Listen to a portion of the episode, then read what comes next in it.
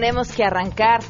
¿Qué, ¿Qué ha sido de la implementación del Sistema Nacional Anticorrupción? De eso platicaremos el día de hoy el tema de la corrupción permea a las instituciones, permea a los distintos sectores, permea a las distintas formas de hacer gobierno y tenemos que hablar del tema. Traemos también un tema sasasazo. ¿Por qué tienen que atravesar las personas que tienen a un familiar preso para poder tener contacto con él o con ella? ¿Cómo ve la sociedad a la gente que tiene un familiar recluido en la cárcel? Vamos a platicar sobre esto y ver a tu familiar con todo lo que conlleva eso al llegar a un penal de esos, como tienen tanta seguridad para ver que tenga las condiciones para entrar a esos penales, tenemos que ser muy específicas, muy fijando muy bien en qué ropa lleva. Hay ciertas cosas por cuestión de seguridad que no puedes pasar, zapatos que sean planos, que no tengan ningún adorno, que no tengan agujetas, calcetas blancas, tu ropa interior tiene que ser de cierta forma. Tenemos buenas noticias, ciencia con Enrique Ansures y muchas cosas más. Quédense con nosotros así arrancamos a todo terreno. MBS Radio presenta a Pamela Cerdeira en A Todo Terreno donde la noticia eres tú.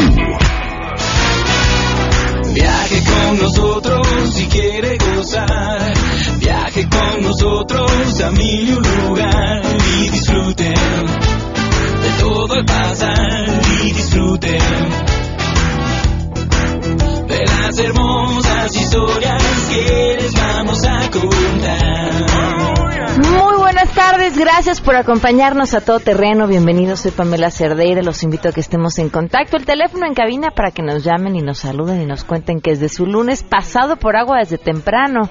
5166-1025, el número de WhatsApp 5533329585.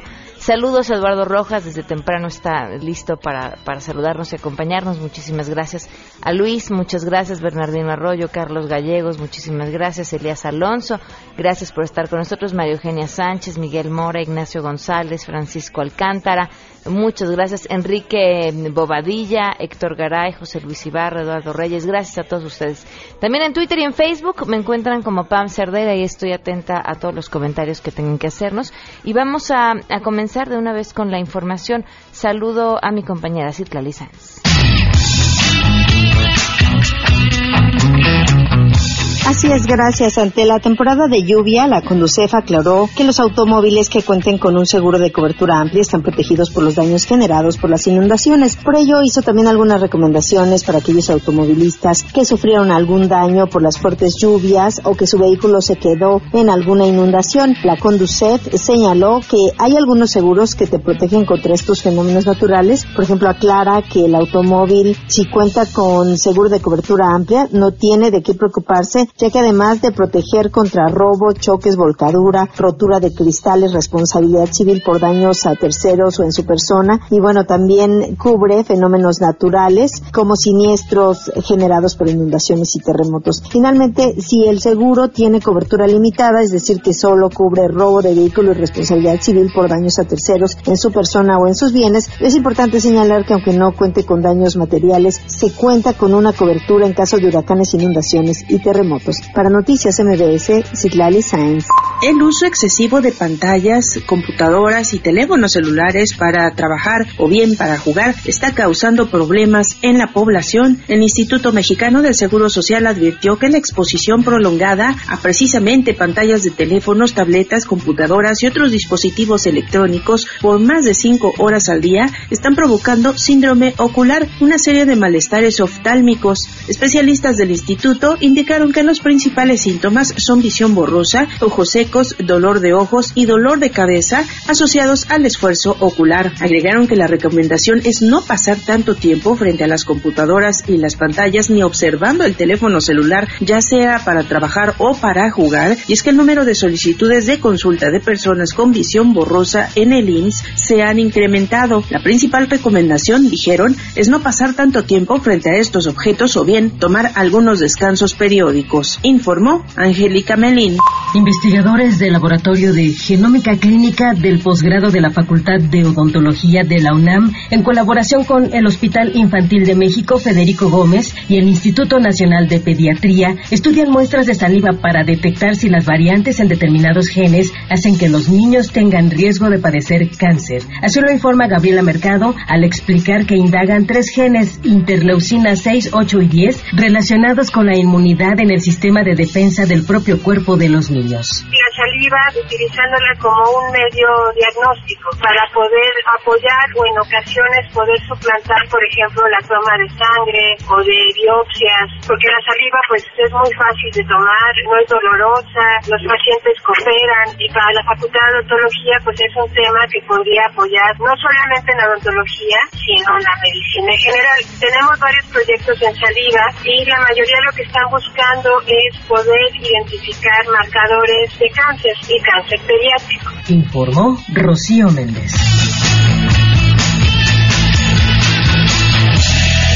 Y por supuesto tenemos buenas noticias.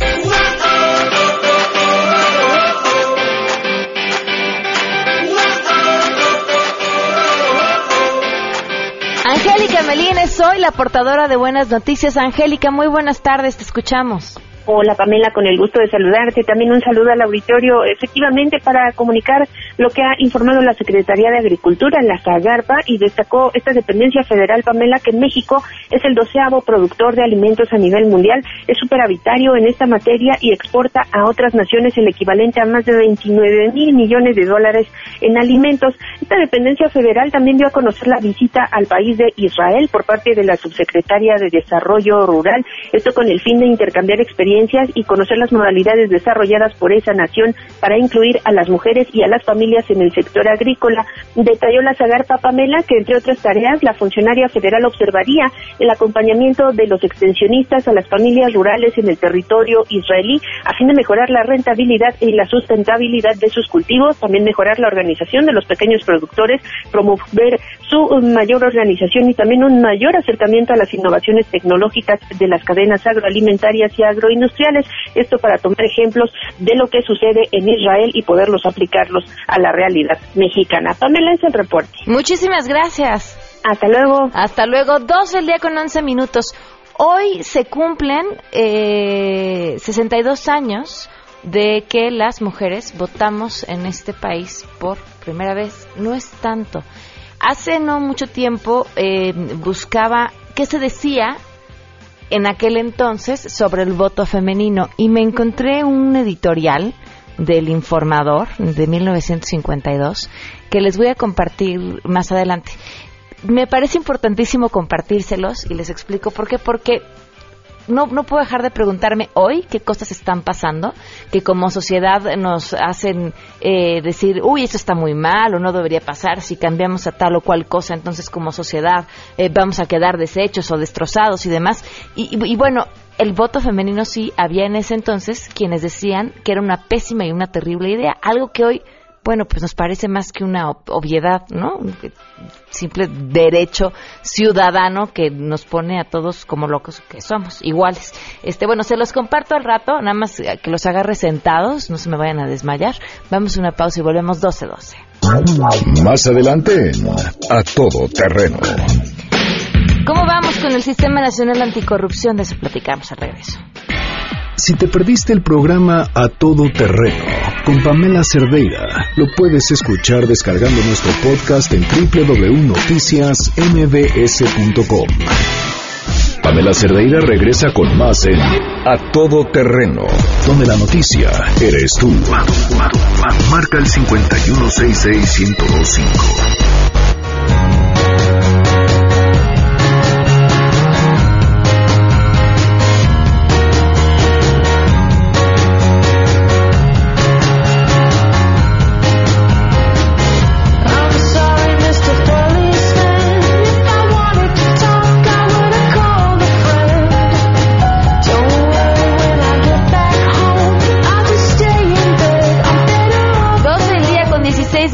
Continuamos a todo terreno. Le agradezco enormemente a Max Kaiser que nos acompaña el día de hoy. ¿Cómo estás? Bienvenido. Muy bien, Pam. Gracias por la invitación. ¿Cómo vamos? Pues mira, han sido semanas difíciles, eh, pero creo que vamos muy bien. A ver, eh, hay que hacer un pequeño reality check siempre que haces procesos muy complejos como en el que estamos nosotros. Eh, y digo nosotros, me refiero a la sociedad civil, el Congreso, el, comi- la- el Comité de Participación Ciudadana, el Comité Coordinador, es decir, todo este conjunto de autoridades que eh, y organizaciones que creamos un sistema que se está instalando, que se está implementando, que están los nombramientos dándose poco a poco, que se están generando las reformas en los estados. Es un proceso complejísimo, ¿no?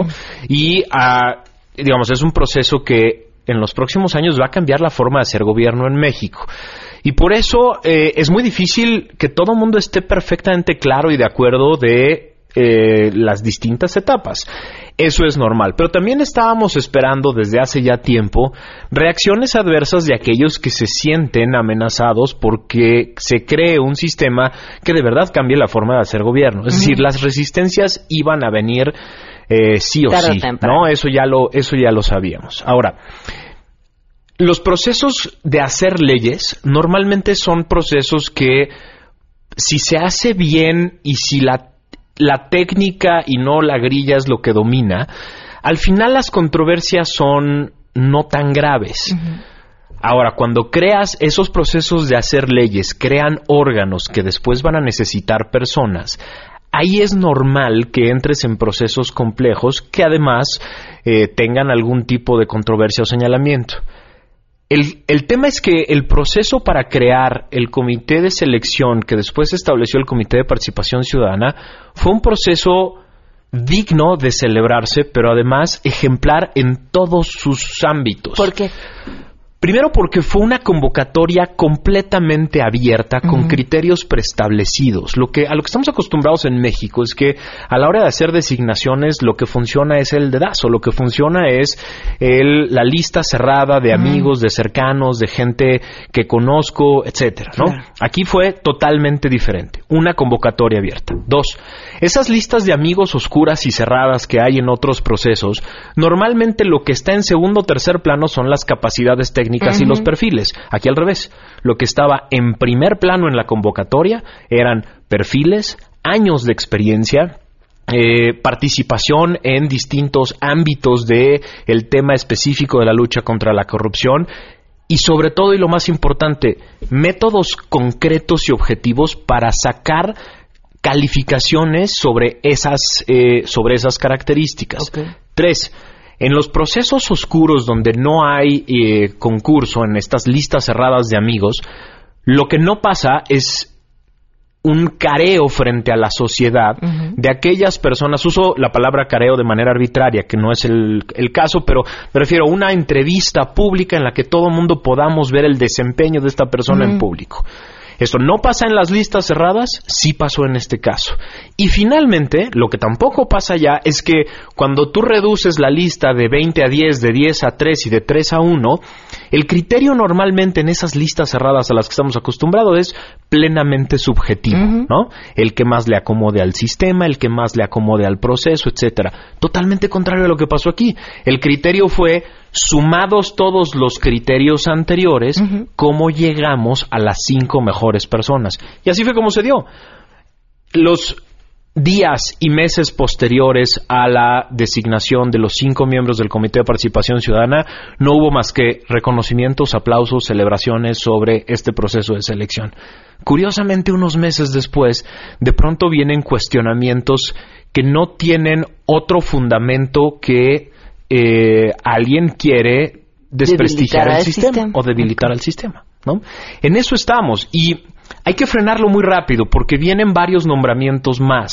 Hace falta nombrar al fiscal anticorrupción, que es el más famoso, pero otro no- otro proceso que está ahí atorado en la Cámara de Senadores es la lista de magistrados especializados en el tema de corrupción. Estos, estos eh, magistrados, tres de una sala superior y 15 de salas regionales, se crearon con el proceso que te, que te pongo como ejemplo para contrastar, ¿no? Ok.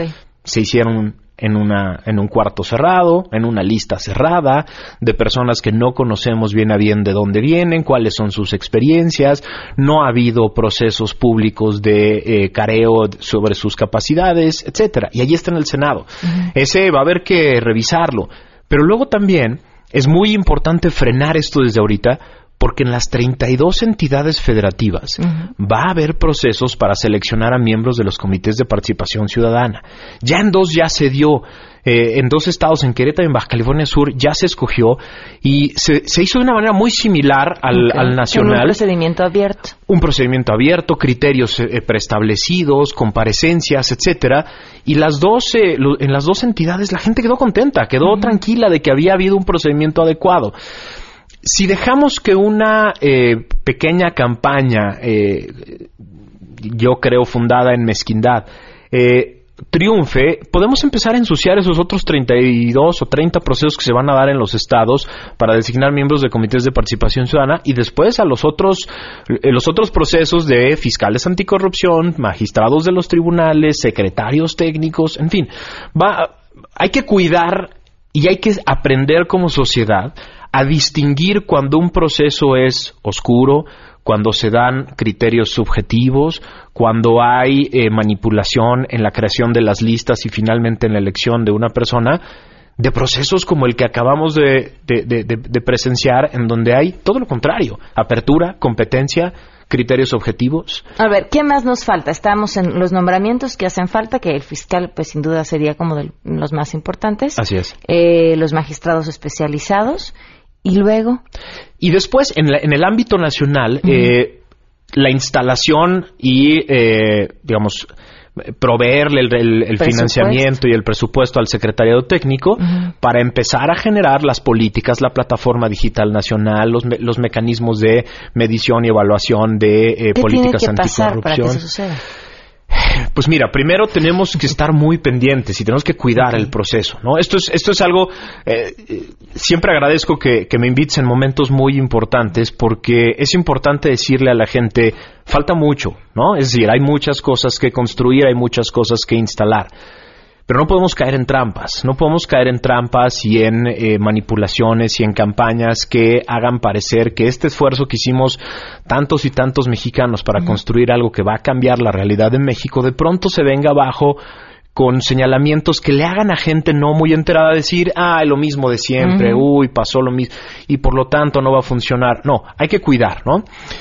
Hay que cuidar el proceso a nivel nacional, hay que, hay, que, hay que ver que llegue el dinero, hay que ver que el dinero se ponga en una estructura, que se cree una estructura sólida y fuerte en la Secretaría Técnica, pero luego hay que estar muy pendientes en los estados también, que todo esto suceda de la misma manera, ¿no? Que así como en dos estados hubo ya un proceso muy exitoso para designar miembros de comités de participación ciudadana, eh, se repite este, este tipo de proceso en otros 30.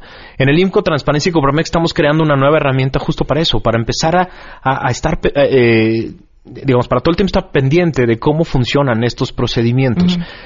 Eh, no podemos bajar la guardia, no podemos caer en trampas y no podemos caer también en este pesimismo de en México no podemos construir instituciones que funcionan. Sí podemos, sí hay, sí están en, si están en este momento construidas jurídicamente. Hay que acabar de construirlas con personas adecuadas, con presupuesto y herramientas. Hoy el Comité de Participación Ciudadana, ¿en dónde se está reuniendo? Está reuniéndose en transparencia, en las oficinas de transparencia, porque todavía no tienen oficina, ¿no? Eh, ese es uno de los primeros retos que tiene el nuevo secretario técnico. El secretario técnico tiene que hacer esta construcción administrativa, ¿no? Es una de las Ricardo Salgado es un gran abogado, es un tipo con una experiencia de muchísimos años en el sector público. Creo que va a hacer un muy buen trabajo en la construcción del, del órgano, pero ese es justo eh, el, primer gran reto, ¿no? Construir la parte administrativa, pero también la parte material, ¿no? Tener eh, lugares donde sesionar, lugares seguros y, eh, y herramientas adecuadas para sesionar a partir de ahí, a partir de la construcción administrativa, se van a tener que dedicar luego a la parte sustantiva. El Comité de Participación Ciudadana tiene por lo menos tres tareas muy importantes en los próximos meses y años. La primera es la construcción de la gran plataforma digital nacional. Es el cerebro digital del Sistema Nacional Anticorrupción. ¿Qué va a incluir o qué tiene? Tiene, entre otras cosas, eh, digamos, la, en, ese cerebro se va a juntar se van a juntar todas las declaraciones patrimoniales intereses de todos los servidores públicos de todos los niveles de gobierno. Ahí van a estar, eh, el chiste es que esas declaraciones y ese, ese cerebro esté conectado a distintos sistemas, al sistema financiero, al sistema de impuestos, a los sistemas de, eh, de- de propiedad, a los sistemas vehiculares, para que todo el mundo sepa cómo funciona. Ese sistema estará conectado también al eh, sistema Compranet, que es el sistema de compras gubernamentales y obra pública del gobierno. Tendrá que estar conectado a las distintas bases de datos sobre presupuestos, sobre programas y demás, porque el chiste es que ese- esa gran plataforma se convierta en el eje de la lucha contra la corrupción, es decir, en el mecanismo central de control y vigilancia de las acciones del gobierno. Hoy la lucha se da en papel, ¿no? Es decir, los auditores piden, Claro. piden informes, piden papeles, revisan cajones, ¿no? Lo que queremos es que esta plataforma digital la- cambie por completo la lucha a- contra la corrupción, que ahora se tiene que dar a través de sistemas digitales que puedan monitorear de manera adecuada. ¿no? Decías tres tareas, entonces la primera Esa es la, primera, plataforma. la plataforma digital. La segunda es crear mecanismos adecuados de medición e identificación del fenómeno de la corrupción, herramientas para identificar dónde está la corrupción, dónde están los riesgos, dónde se están presentando las, eh, eh, las grandes salidas de recursos, los programas que no funcionan. Hoy lo que tenemos son, eh, digamos, órganos desagregados que no tienen real- en realidad mucha idea de dónde están los grandes riesgos de corrupción. Necesitamos una herramienta para identificarlos. Ya no podemos solo medir la corrupción con base en índices internacionales. Tenemos que crear los propios para identificarla. Y lo tercero es políticas que ataquen el problema de la corrupción, que una vez que la mediste, la encontraste, la identificaste, generar política, la política nacional anticorrupción que tenga la capacidad de enfrentar esos riesgos, de, administrarlos adecuadamente y de eh, minimizar su impacto. Y obviamente dentro de esa de, la creación de la política, mecanismos para evaluar tu propia política. Es decir, de poco te sirve crear políticas que, que, que solo las vas a lanzar y luego no sabes de qué funcionan. Esos son los tres grandes retos que le vienen al Comité de Participación a través de su secretariado técnico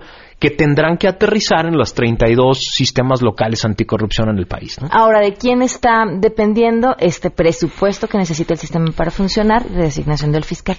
Mira, el presupuesto al parecer ya está por lo menos autorizado, ¿no? Este ya es- estaba apartado en el presupuesto en el presupuesto grueso de la Federación.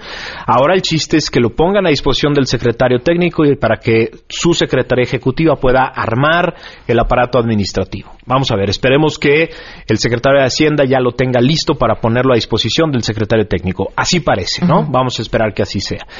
Eh, la designación del fiscal sigue en manos del Senado, ¿no? Eh, el Senado eh, no, no tiene ni siquiera un dictamen sobre los candidatos que se han ido presentando. Entonces eso, eso, eso preocupa, porque para que haya, si acaso, un periodo extraordinario, tendría que haber alguna decisión de comisiones. Lo mismo en el, el tema de los magistrados anticorrupción.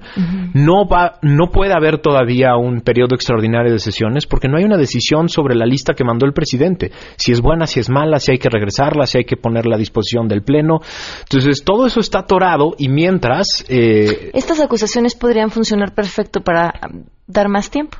por supuesto, digamos, eh, me parece una campaña, por lo menos de, de- de- lo, lo que alcanzamos a ver, eh, sin hacer especulaciones, lo que está sobre la mesa es acusaciones de cosas sin ningún fundamento. ¿Cuál es básicamente la acusación? La acusación es que uno de los miembros del Comité de Participación Ciudadana no tuvo la más alta calificación en la entrevista. Sí, pero desde la desde la convocatoria quedó claro que eso era solo uno de los criterios de selección, ¿no? Se juntaron varios criterios de selección que siempre fueron abiertos, que están en el libro blanco, que está a disposición de todo mundo en la página de la comisión de selección y que todo mundo puede checar, ¿no? Entonces, ese es todo, ese es todo el, el- eh, esa es toda la acusación. Y de ahí brincar a eh, los adjetivos que se le ha puesto al proceso me parece peligroso y por eso es importante que la gente no caiga en estas en estas campañas y más bien se dedique a cuidar todo lo que falta en el proceso, ¿no? Nos bien. ayude a cuidarlo. Pues Max, te agradezco como siempre que, que nos acompañes y que con tanta claridad eh, nos expliques sobre este tema que, como bien dices, construimos todos los ciudadanos y hay que estar pendientes. El agradecido soy yo siempre. Muchas gracias. A ti. 12.31, volvemos. Pamela Cerdeira es a todo terreno. Síguenos en Twitter, arroba Pam Cerdeira. Regresamos. Pamela Cerdeira está de regreso en A Todo Terreno. Únete a nuestra comunidad en facebook.com, diagonal Pam Cerdeira. Continuamos. 35 minutos. Gracias por continuar con nosotros a todo terreno. Les decía que hoy se eh, celebran, pues es una celebración, 62 años del voto de la mujer en nuestro país. Y hace unas semanas, eh, buscando qué se decía en ese entonces sobre el voto de la mujer, me encontré con una editorial que no tiene desperdicio. Es del sábado 13 de diciembre de 1952, del Informador, y se los comparto. El señor presidente Ruiz Cortines inicia su gobierno en el aspecto político enviando a la Cámara, a las cámaras legisladoras un proyecto de ley para reformar la Constitución de la República, en el sentido de conceder ciudadanía plena a la mujer mexicana, en igualdad con el hombre y con derechos para votar y ser elegida. Ninguna reforma propuesta para modificar nuestra Constitución puede tener la importancia que tiene la que comentamos, ni las modificaciones a los artículos relacionados con el trabajo o con la enseñanza y educación, ni ninguna otra, traerán las consecuencias tan profundas y grandes en nuestro país como este de conceder el voto a la mujer mexicana y el derecho para ser elegida. Y decimos esto porque con las mujeres en el gobierno cambiaría completamente la política en nuestro país y hasta su organización social y hasta nuestra propia constitución. Así es que con esta reforma queda abierto el futuro político del país para interrogaciones formidables relacionadas con el criterio que sustenten las mujeres al llegar al poder. Consideramos como un grave peligro para el país esta reforma y el conceder la ciudadanía completa a la mujer mexicana. Por eso les dije que tenían que estar sentados. Y no decimos esto porque seamos enemigos de la igualdad. ¿Se fijan cómo, cómo hay temas en los que los, los discursos son idénticos? No somos enemigos entre la igualdad entre el hombre y la mujer, ni siquiera de que las mujeres lleguen a puestos públicos en lugares donde su preparación cultural, su educación, su temperamento los antecedentes históricos del país, el funcionamiento efectivo de la democracia, su independencia de criterio, eh, la faculten ampliamente para esta delicada función política que conmueve hondamente hasta sus más profundas raíces al pueblo donde se ejercitan por la mujer esos derechos. Porque no es lo mismo, esto es una joya, no es lo mismo el que una mujer culta haga uso de esos derechos que una ignorante, que una mujer con temperamento frío que una mujer meridional que una mujer sajona, que una latina, que una mujer con independencia de criterio religioso, que una mujer sujeta por siglos a la dirección de un orden determinado y del cual no se quiera ser independiente. Queremos decir con esto que nuestras mujeres, las mujeres mexicanas, tienen características de raza, de temperamento, de educación, de antecedentes históricos religiosos que la constituyen en un claro peligro con el derecho de voto para el ejercicio de la democracia y para la estabilidad de un régimen que a través de la historia ha sido de tendencias francamente liberales. Y continúa. Se los comparto después a través de redes sociales para que lo puedan leer. Así pensábamos, eh, bueno, al menos el sujeto que escribió esto, eh, no viene firmado, por eso no, les digo quién es. Eh, y, en, y, en, cuántas cosas hoy pensamos así, viviendo, viviendo en el error. En otros temas, le agradezco enormemente a Maisa Hubert, eh, coordinadora del programa de Sistema Penitenciario y Reinserción Social de Documenta. Gracias por acompañarnos. Gracias a ti. Bienvenida. Y a Lucía Alvarado, ella es directora y cofundadora de Madres y Hermanas de la Plaza Luis Pasteur. Gracias por estar con nosotros. Muchísimas gracias, Pamela. Eh, Lucía había estado ya con nosotros en otra ocasión en una entrevista que no les transmitimos, pero que dio pie a esto que vamos a platicar el día de hoy, que es bien importante. Lo que viven los familiares de las personas que se encuentran en prisión. Y esto nace, Lucía, a partir de tu propia historia. ¿Qué fue lo que te sucedió? Bueno, hace 10 años aproximadamente recibimos una noticia en la casa. Mi hermano había sido detenido en su, en su trabajo. Eh, la noticia fue impactante desde el primer momento porque, bueno, sabíamos que él estaba trabajando en el aeropuerto, hacía limpieza en los aviones y nos dijeron que había sido detenido por, en ese entonces se llamaba policía de la AFI y se lo llevaron a las instalaciones que en aquel tiempo eran de la CIEDO, ahora ido eh, pues por un delito que ni siquiera entendíamos. Es muy difícil eh, cuando nunca has eh, tenido ningún acercamiento a la justicia saber estos términos. a él lo habían acusado por delincuencia organizada y contra la salud. En el vuelo donde él estaba trabajando, bueno, en el vuelo que según este llegó ese día a una plataforma, venía una maleta con heroína de 10 kilos. Y se llevaron a todos sus compañeros, a toda la plantilla de trabajadores. Y bueno, desde ese entonces fue para nosotros una historia bastante difícil de concebir y muy difícil de irla tramando poco a poco. Eh, nos dijeron que mm, estaba en las instalaciones rindiendo declaraciones ante el Ministerio Público del Asiedo. Bueno, para empezar, ni siquiera no sabíamos, ni siquiera dónde estaba la dependencia, investigando, nos tardamos varias horas en encontrarlo. Y cuando llegamos no pudimos acceder a verlo. Eh, de hecho, esas, eh, declaraciones son a puerta cerrada, no tienen tanto acceso a abogados, Estuvimos ahí varias horas de la noche hasta que el, Ministerio Público se dignó a salir como a la una de la mañana y nos dijo que, bueno, este, no podíamos entrar, que él estaba rindiendo declaración ministerial y que al próximo día podíamos visitarlo un familiar para verlo aunque sea unos minutos. No nos quiso explicar más allá de lo que era el delito, ni siquiera teníamos la más remota idea de los alcances del mismo. Ahora ya sabemos que es un delito bastante grave y bueno, al otro día pudo verlo mi madre unos minutos, él estaba muy espantado y bueno, eh, la situación era difícil, él ni siquiera sabía todo lo que conllevaba esta situación. Estuvo tres meses arraigado después. Eh, después del arraigo, siguieron las investigaciones desde luego.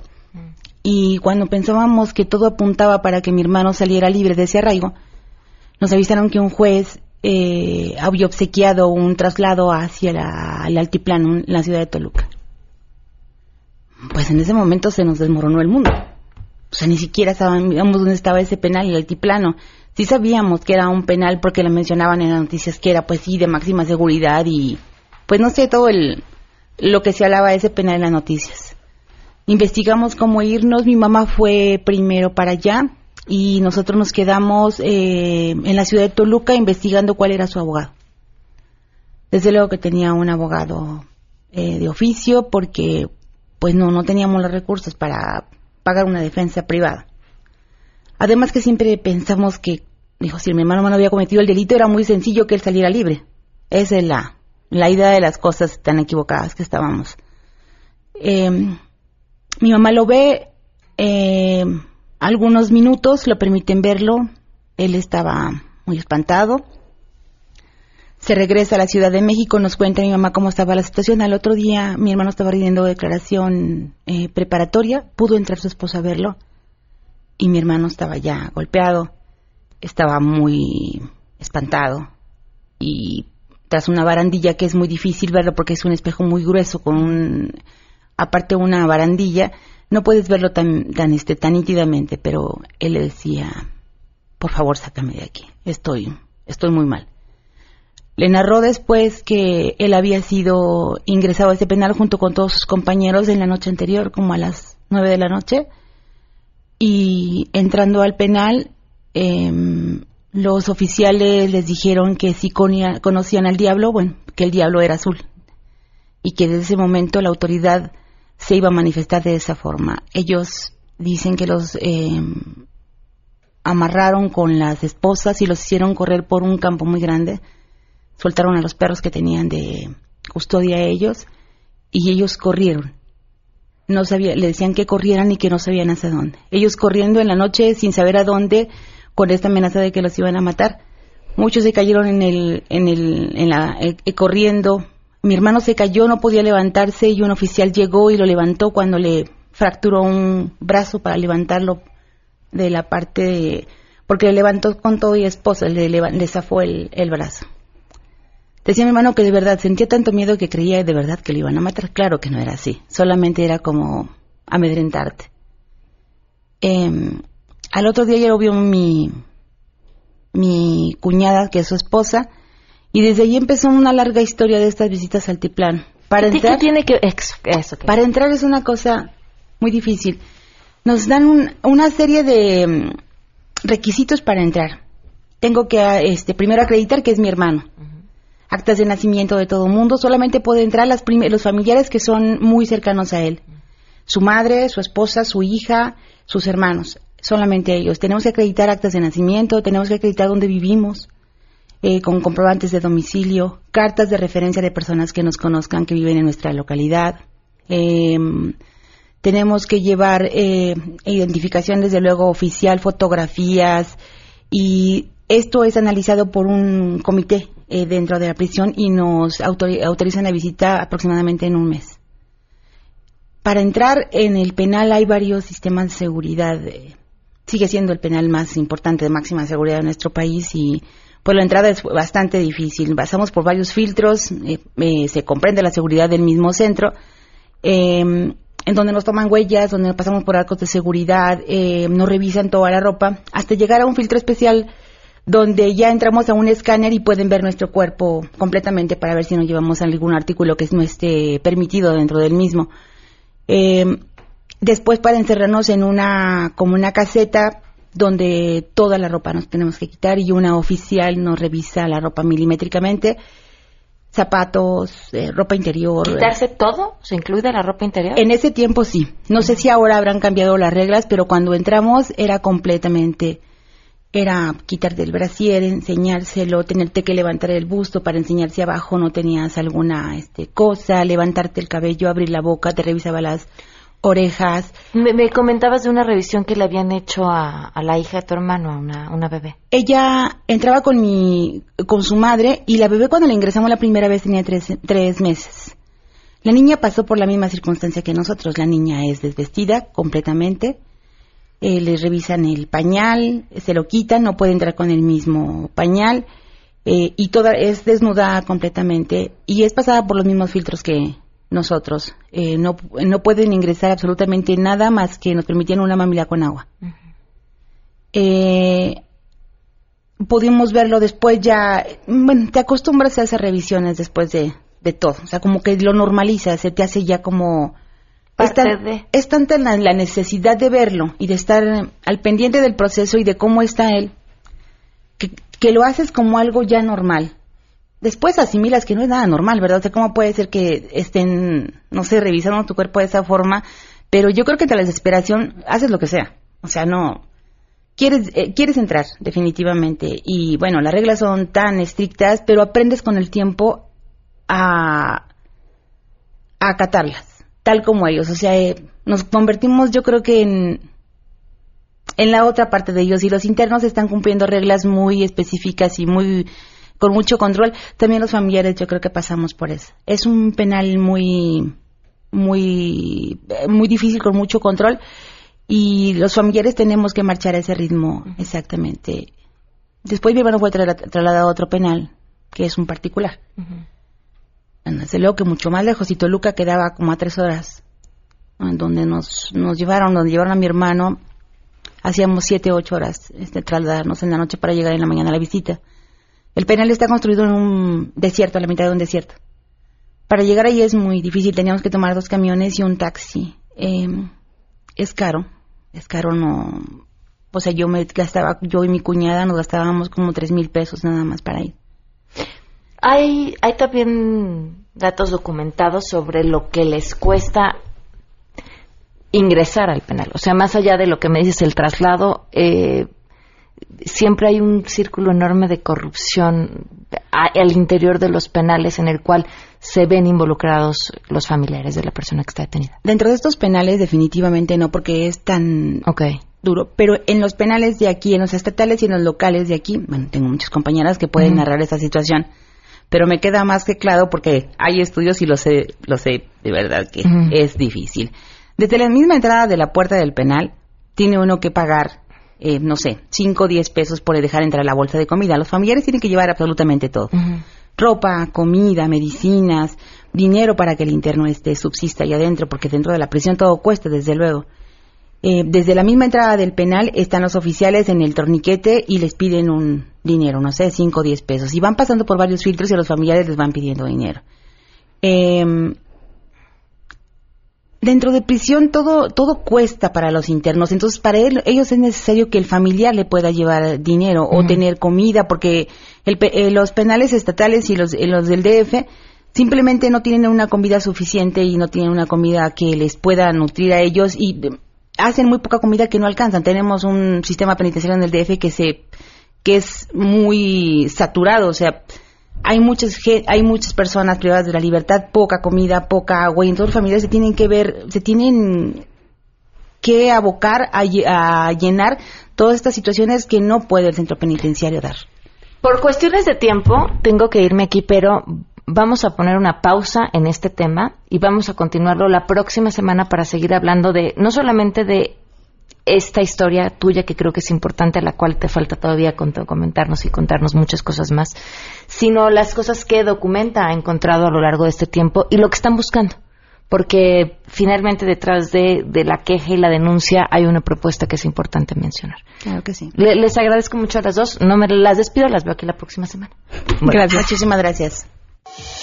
Si tienes un caso para compartir, escribe a todoterreno.mbs.com. Pamela Cerdeira es a todoterreno.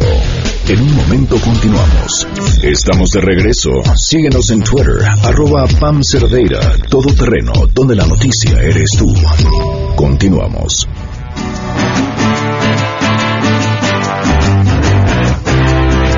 Con 53. Le agradezco enormemente al doctor Javier Hernández Covarrubias, médico especializado en medicina ambiental, otorrinolaringólogo y alergias. Gracias por acompañarnos. Y Luz Evangelista, y en nutrición y fundadora de Arix en México. Gracias por estar con nosotros. ¿Cómo están? Muy bien, muy, Muy bien, contento. muchas gracias. Bienvenidos. A ver, traen algo en- entre manos. Ya lo quitaron. Me iban a explicar que era un filtro. Está. Este filtro. A ver, explícame, ¿qué es esto? Fíjate que es un filtro, es una botella transparente con un filtro dentro de ella y tiene un popote. Y en el momento que succionas y bebes, vas a tener el agua más pura, totalmente libre de metales pesados, microbios, toxinas, químicos, pesticidas, em, medicamentos, drogas, la cantidad de porquerías que recibimos en el agua de la llave, por ejemplo, o en unas botellitas de plástico que todos compramos, las botellitas de plástico traen más de 2.500 químicos Ujú. que afectan a nuestra salud. Y precisamente este filtro nos ayuda a tener un agua 100% limpia y, lo mejor de todo, con un ahorro excepcional. ¿De qué está hecho este filtro? Este filtro está elaborado a base de zeolita, que es un mineral microporoso que atrapa precisamente toxinas bacterianas, desechos metabólicos ácidos, todo lo que te comenté, y carbón activado de coco. Entonces, es, te permite tener el agua, la única agua 100% pura que existe en el planeta. Este filtro se vende en Europa, se vende en Estados Unidos, en Canadá, en Asia y recién está entrando a México. O sea, yo le puedo poner agua de la llave y ya a la hora que me la tomo O, o del charco de la calle. ¿En serio? Sí, o le puedes poner... Habría que ser muy valiente. Pero, eh, y Bueno, puedes, puedes pero ver, eh, sí. hay, hay videos en YouTube de, de, de este, de este Purity. filtro, Purity, y, y- y es asombroso. Digo, mientras más cochinadas le eches, pues más rápido se te acaba, pero te filtra de 220, 118 a 220 litros de agua. Es un tambo de, o- de, de obra negra. ¿Cu- cu- ¿Cuáles son las consecuencias de, de to- de tomar el agua que no pasa por aquí? Por eso mi Luz. Sí. Porque a mí, eh, yo practico desde hace 20 años eh, medicina ambiental y una de las cosas que me preocupan es que la gente no toma agua, me han pedido la capacidad de detectar la falta de agua y por otro lado el agua que toman es de muy mala calidad. Porque si tú te das cuenta, el agua nos enseñamos desde la primaria que era incolora, insabora y inodora, y el agua que tomamos tiene un sabor, un sabor desagradable. Y las consecuencias son que los químicos que entran a tu cuerpo se van a los tejidos y son liposolubles. Generalmente los químicos o metales van a, a tejidos como el cerebro, a la tiroides, a- y es muy difícil sacarlos. Tenemos un sistema de desintoxicación que a veces genéticamente no está muy bueno o, o te- a veces lo tenemos muy bien, pero la mala nutrición que requieren estas enzimas de detox para funcionar no, no, no la tenemos. Estamos comiendo cosas que no son orgánicas, entonces para que funcione una de estas enzimas y saque este metal está complicado. Entonces, de por sí no tenemos muy buen sistema de desintoxicación y nos metemos estas aguas que tienen una cantidad de, de químicos y fármacos, pues imagínate cómo acabamos. El mismo envase está hecho o de talatos cuando es un plasticidad, estas botellitas que tú Ujú. puedes arrugar con, con la mano o, o estas botellas de plástico duro tienen bifenol A, que es un disruptor endocrino. En- hablando en español, se mete con tus glándulas y las, y las altera. Es muy difícil sacar estos químicos. Entonces, ¿qué es lo que tenemos que hacer? Hacer nuestra propia agua. Y una, y una manera barata es, es un filtro de este filtro. tipo. Es un filtro que es, es un popote. A mí me gusta porque si es un problema que la gente no tome agua. Y la gente dice, no, ya, ya eh, tengo la, la lengua seca, ya me deshidraté. No, tú te deshidratas y te puedes dar cuenta de eso por tres cosas. Primero, si tienes sed, ya tienes un grado de deshidratación. Ojo, hay que ver la orina. Y la orina de nuestros niños se deshidrata mucho más rápido. Es la orina debe ser transparente y no olorosa.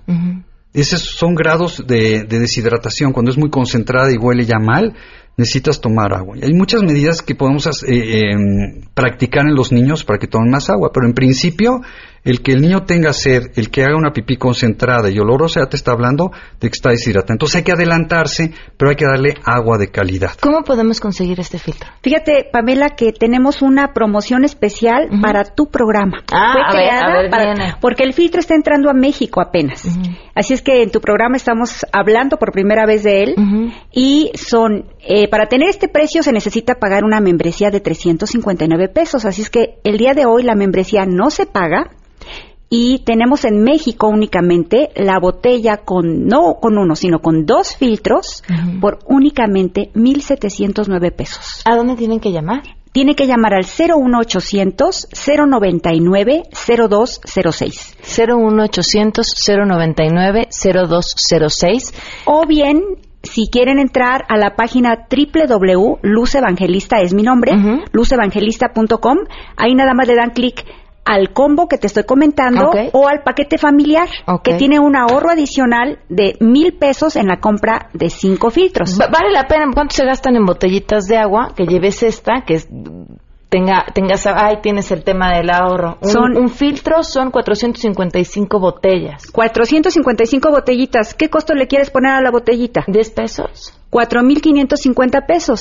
Serían dos filtros Claro. Por 1.709 no, y tienes agua de mucha mejor calidad. Yo, al doctor ya lo conocía. Me tengo que ir, discúlpenme, pero es que, miren, hasta Enrique Ansures está aquí que me va a matar. Ahorita lo transmitimos en internet y lo grabamos para que no se desperdicie que nos haya acompañado. Gracias por, por habernos acompañado. Muchas gracias. Se queda en mesa para todos. MBS Radio presentó a Pamela Cerdeira en A Todo Terreno te esperamos en la siguiente emisión, A Todo Terreno, donde la noticia eres tú. MBS Radio, en entretenimiento, estamos contigo.